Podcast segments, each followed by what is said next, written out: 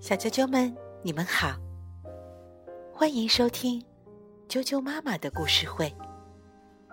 我是哀酱妈妈，今天给大家带来《彼得兔的世界》系列绘本中最后一个故事——城里老鼠强尼的故事。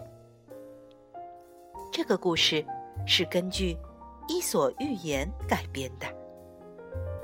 作者波特把故事背景改在了湖区。城里老鼠强尼住在霍克斯黑德镇一所房子的地板下。农村老鼠提米威利则住在索利村农舍的菜园里。正如波特在故事结尾表明的，他和提米威利一样，更喜欢农村的生活。好，马上开始听故事吧。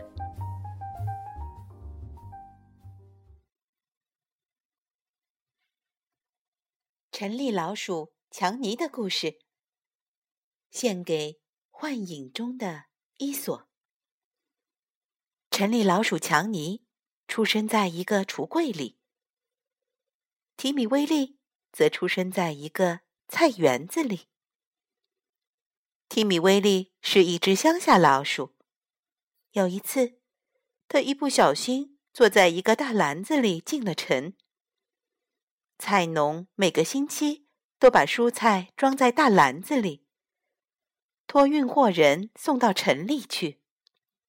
菜农把那个大篮子搁在菜园的门旁，这样运货人经过时就可以把它带走。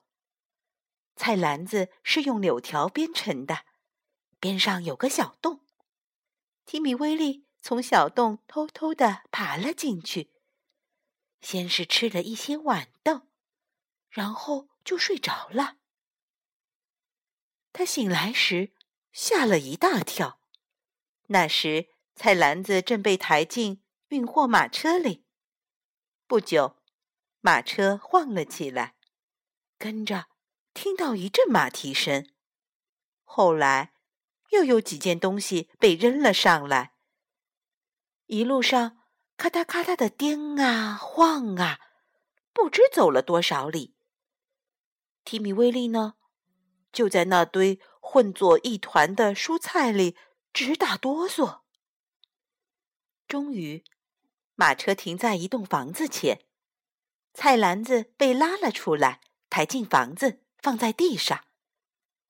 厨娘给了那位运货人六便士，后门砰的一声关上，马车隆隆的驶远了。可是这里没有片刻的安静，像有几百辆马车驶来驶去。小狗在狂叫，男孩们在街上吹着口哨，厨娘在大笑。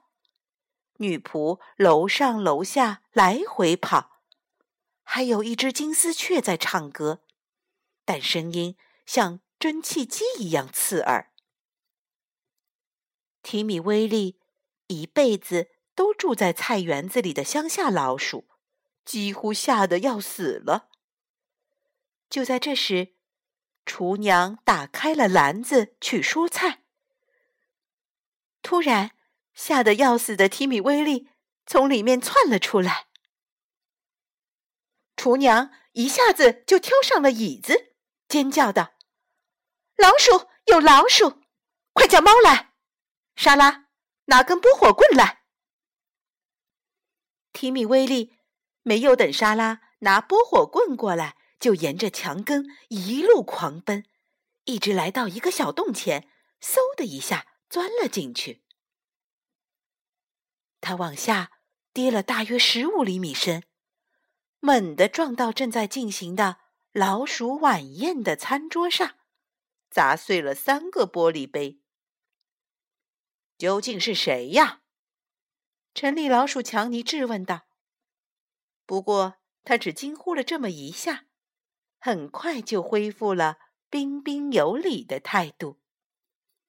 他极为礼貌的将提米威利。介绍给另外九位老鼠。它们都有长长的尾巴，打着白色的领结。相比之下，提米威利的尾巴就不值一提了。城里老鼠强尼和他的朋友们也都注意到了这一点。可他们都是很有教养的两种老鼠，不会对别人评头论足。只有一个家伙试探的问提米威利：“是不是曾经被捕鼠夹子夹住过？”这顿晚宴共有八道菜，虽然每道菜的量都没有多少，但确实都很精致。所有的菜。提米威利连名字都没有听说过，他有点害怕，不敢去品尝。可是他实在很饿，而且非常渴望能像别人那样优雅的进餐。从楼上不断传来的嘈杂声，弄得他心慌意乱，一不小心又打碎了一个盘子。没关系，这些盘子。本来就不是我们的，强尼说。那几个小家伙怎么还没把甜点弄来？说到这儿，需要解释一下：有两位年轻的老鼠负责伺候大家用餐，在每道菜之间，他们就会跑到楼上去进行一场小小的战斗。有几次，他们回来时连滚带爬，还吱吱尖叫。哈哈大笑。提米威利满怀恐惧的听说，他们刚才是被猫一路追来的。他实在没胃口吃东西了，感觉自己头昏眼花。尝一尝果冻吗？城里老鼠强尼说。不想吃？你是不是想上床休息了？我会带你去睡一张最舒服的沙发枕头床。那个沙发枕头的里面有一个洞。城里老鼠强尼非常诚恳地向他推荐说：“这是他们最好的一张床，是专门留给客人享用的。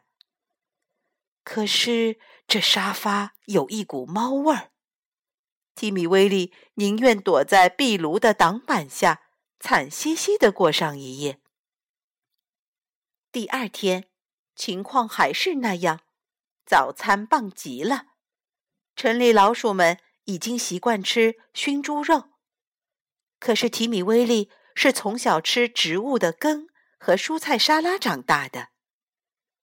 强尼和他的朋友们成天在地板下面吃喝玩乐，到了晚上，他们就大模大样的跑出去。到房子的各个地方去转悠。有一次，他们闹出来的动静特别大，把拖着茶盘的沙拉吓得从楼梯上摔了下去。面包屑、糖和果酱摔得一地都是。他们趁机跑过去捡，根本不把那只猫当回事。提米威利渴望能回到家。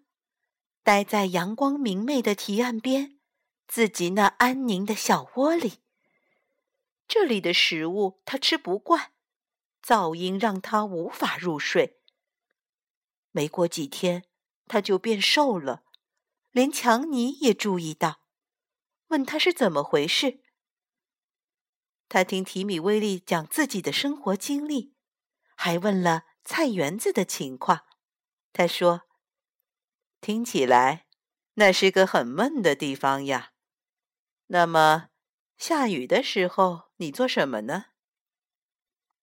下雨的时候，我就坐在我的小沙洞里，把秋天储藏的麦子和种子拿出来剥壳。从沙洞里向外望，可以看见草坪上的画眉鸟和乌冬，还有我的朋友知更鸟咕咕罗宾。当太阳重新出来的时候，你真应该去看看啊！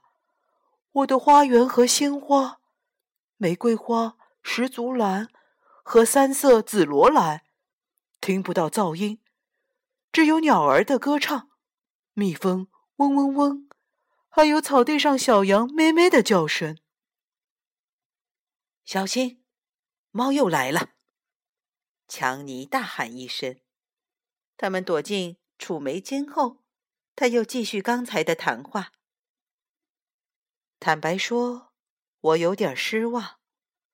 我们都想尽办法让您在这儿过得愉快，提莫西·威廉先生。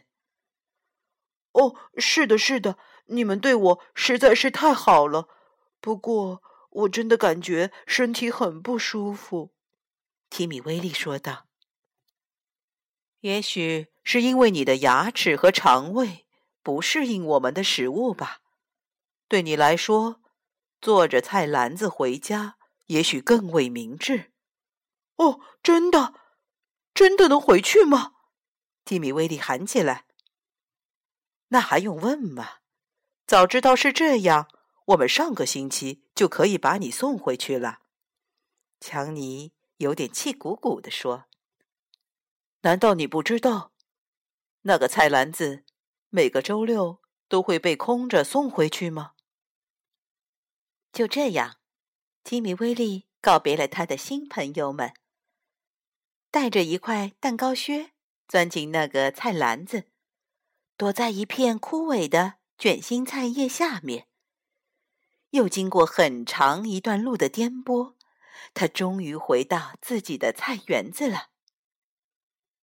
后来，他也时常在周六跑去看看那个放在门口的菜篮子。可是他再也不会糊里糊涂的钻进去了。不过，也没有人从里面钻出来。虽然强尼曾经含含糊糊的答应过会来看他，冬天过去了，太阳又出来了。提米·威利坐在洞口边，晒着自己的皮毛，嗅着紫罗兰和春草的味道。他几乎忘记了去过城里的事情。这时，从前面的沙土路上走来一位衣着鲜亮。干净整洁的老鼠，还提着一个棕色的皮包。那正是城里老鼠强尼。提米·威利张开双臂拥抱了他。你来的太巧了，现在正是一年中最好的时候，我们可以一边晒着太阳，一边享用香草布丁。嗯，这里有点潮湿。城里老鼠强尼说着，把自己的尾巴托起来，夹在胳肢窝下，以免沾上了泥。那可怕的声音是什么？他猛地被吓了一跳。那个，提米·威利说：“那是奶牛。待会儿我去求他们给点儿牛奶。奶牛很温和的，从不伤害别人。”除非他们碰巧躺在你身上。朋友们最近怎么样啊？强尼满不在乎的解释道：“为什么在春天这么早就来看朋友呢？因为那栋房子的主人一家到海边去度复活节假了。厨娘正在做春季大扫除，主人特别交代他要彻底清除老鼠，为此。”还给他加了工资。那只猫又生了四只小猫，还把笼子里的金丝雀给杀了。他们说是我们干的，可我知道是谁干的。城里老鼠强尼说：“那究竟是什么东西？声音这么吓人？”那不过是割草机。我正好去拿些割下来的草，给你铺张床。乔尼，我觉得你最好还是到乡下来定居。嗯，到下个星期二再看吧。那家人去海边这几天，运蔬菜的活暂停了。提米·威利说：“我敢保证，你再也不想回到城里去住了。”可是，强尼还是想回城里住。等运蔬菜的活儿一恢复，他就坐进篮子回家了。他说：“乡下太安静了。一个地方适合一个人，另一个地方适合另一个人。对我来说，我更愿意住在乡下，就像提米威利。小啾啾们，今天的故事就讲到这儿，晚安。